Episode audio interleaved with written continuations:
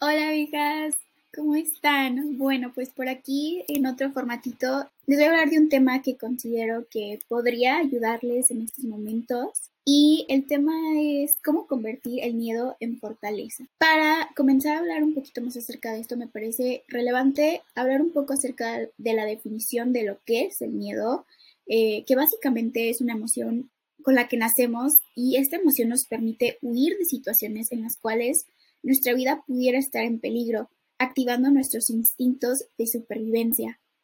Hoy en día podemos sentir miedo por muchas cosas.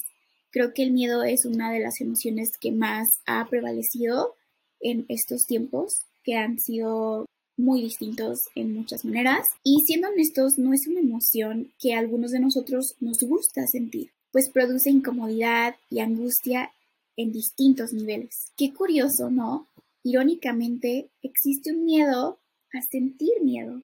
Es por eso que hoy hablaremos brevemente de cómo convertir el miedo en fortaleza.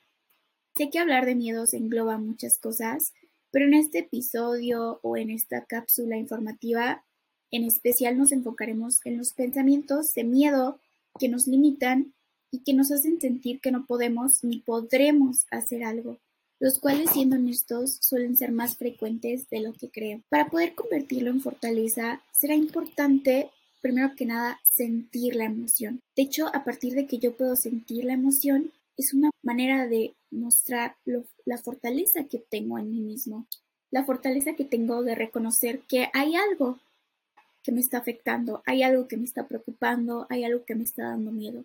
Entonces aquí es bien importante sentir la emoción, no evitarla ni reprimirla, así es, solo sentirla. ¿Cómo podemos hacer esto? Creo que se puede hacer desde el momento en el que nos decimos a nosotros mismos, en este momento acepto que tengo miedo, me angustia sentir miedo, pero ya no quiero dejar que mis miedos me limiten.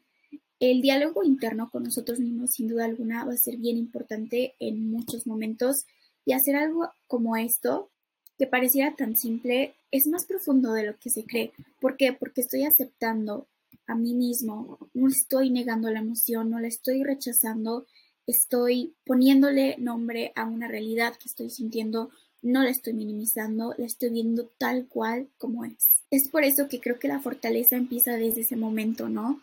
Desde el momento que soy honesto conmigo mismo, y hablo acerca de lo que me está pasando. También lo puedo compartir con los demás quizás, ¿no? Una vez que yo he podido sentir la emoción, hablar de fortaleza también eh, quiere decir ah, o implica hacer una introspección de toda la situación. Y es aquí donde voy a lanzar una palabra que es la siguiente, optimismo.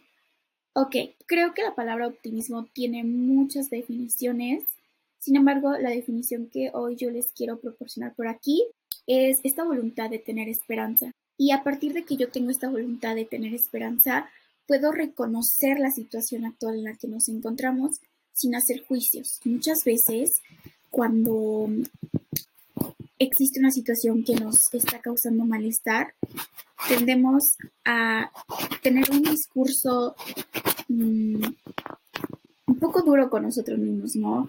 un discurso que lejos de ayudarnos nos hace quedarnos ahí, ¿no? O al menos por ese momento, o que nos hace sentirnos aún más tristes, em, con más miedo, que de alguna manera generan una barrera en mí. ¿Cuál sería la manera adaptativa de sentirlo? La manera adaptativa de sentirlo sería más allá de juzgarme a mí mismo, porque a veces tendemos a ser este, muy críticos con nosotros y, lejos de hacer críticas constructivas hacia nosotros, hacemos críticas destructivas. Entonces, ok, mm, no hacer juicios no implica que no voy a hablar acerca de lo que no me parece, no implica que no voy a decir lo que estoy sintiendo. Recordemos que eso va a ser bien importante en todo momento. Sin embargo, es muy distinto hablar de lo que estoy sintiendo a quedarme en un juicio, ¿no? Entonces, una vez que yo hablo acerca de lo que siento y le pongo nombre a lo que estoy sintiendo, hablo acerca de por qué me está afectando, hacer esto me, ayuda a desarrollar esta capacidad de análisis. Esta capacidad de análisis lo que implica es mm, ver más allá del problema. Y ver más allá del problema me ayuda a generar soluciones. Y esto de alguna manera también va acompañado con el poder desarrollar la resiliencia, que es una palabra que hemos hablado muchas veces a lo largo de esta pandemia, pero que sin duda alguna es bien importante porque la resiliencia lo que es es esta capacidad para poder mm, pues adaptarme a las adversidades y quedarme en, ese juicio no me va a permitir quizás desarrollar esta resiliencia, pero tener esta capacidad de análisis sí me va a permitir ver más allá. Ahora bien, aquí quiero hacer una diferenciación entre el optimismo y la positividad tóxica, que creo que es un término que se ha puesto eh, pues muy de moda, en, lo he visto en diferentes redes sociales. Eh, no estamos hablando de positividad tóxica cuando hablamos de optimismo. ¿Por qué? Porque la positividad tóxica mm, implica el creer que todo está bien, aun cuando no lo está. Incluso eh, tal vez no lo creas así, pero hay algo en ti que te dice que tienes que creerlo, tienes que verlo solo de esa manera. Entonces, esto tampoco te permite quizás mm, generar soluciones y, también es una manera de reprimir lo que estás sintiendo, que justamente hace unos minutitos mencionábamos que no forma parte de esta fortaleza.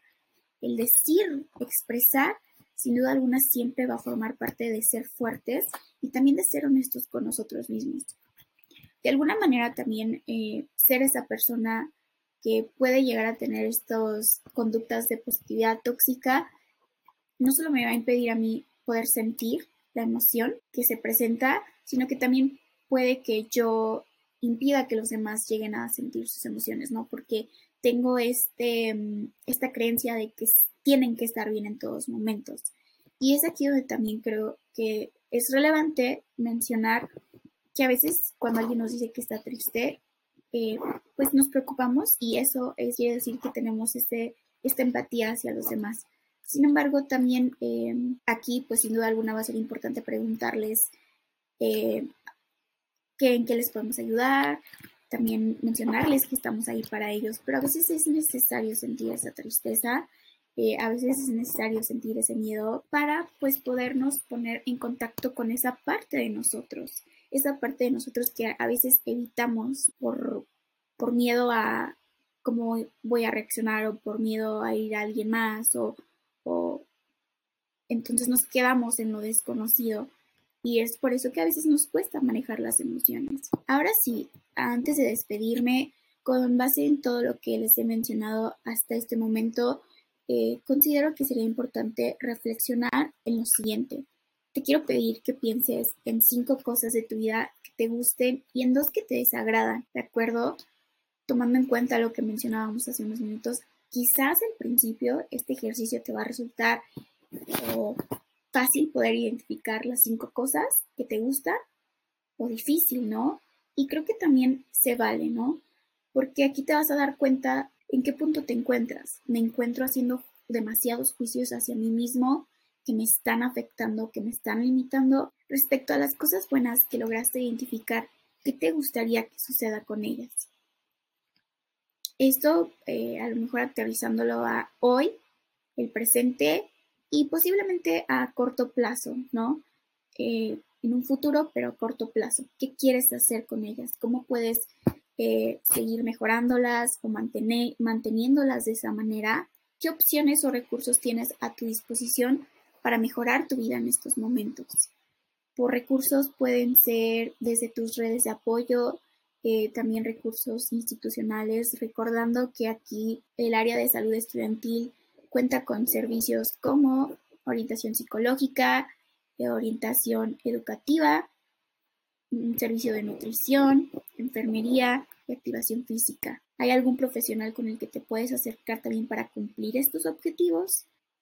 Y por último, ¿cuál es la probabilidad de que si tú utilizas tus recursos y tomas pasos específicos que tu vida podría mejorar. Una vez que hayas hecho este análisis o esta introspección, ¿por dónde te gustaría comenzar? Y bueno, dicho eso, quiero agradecerte por llegar a este punto del video, cast. Por aquí te dejo la referencia bibliográfica de la información que utilizamos para poder elaborar esta cápsula informativa. Mm, recordándote la importancia de cuidarnos en estos tiempos Y cuidarnos justo implica todo esto, ¿no? Que, mencionábamos, no solo lo físico, sino también lo mental.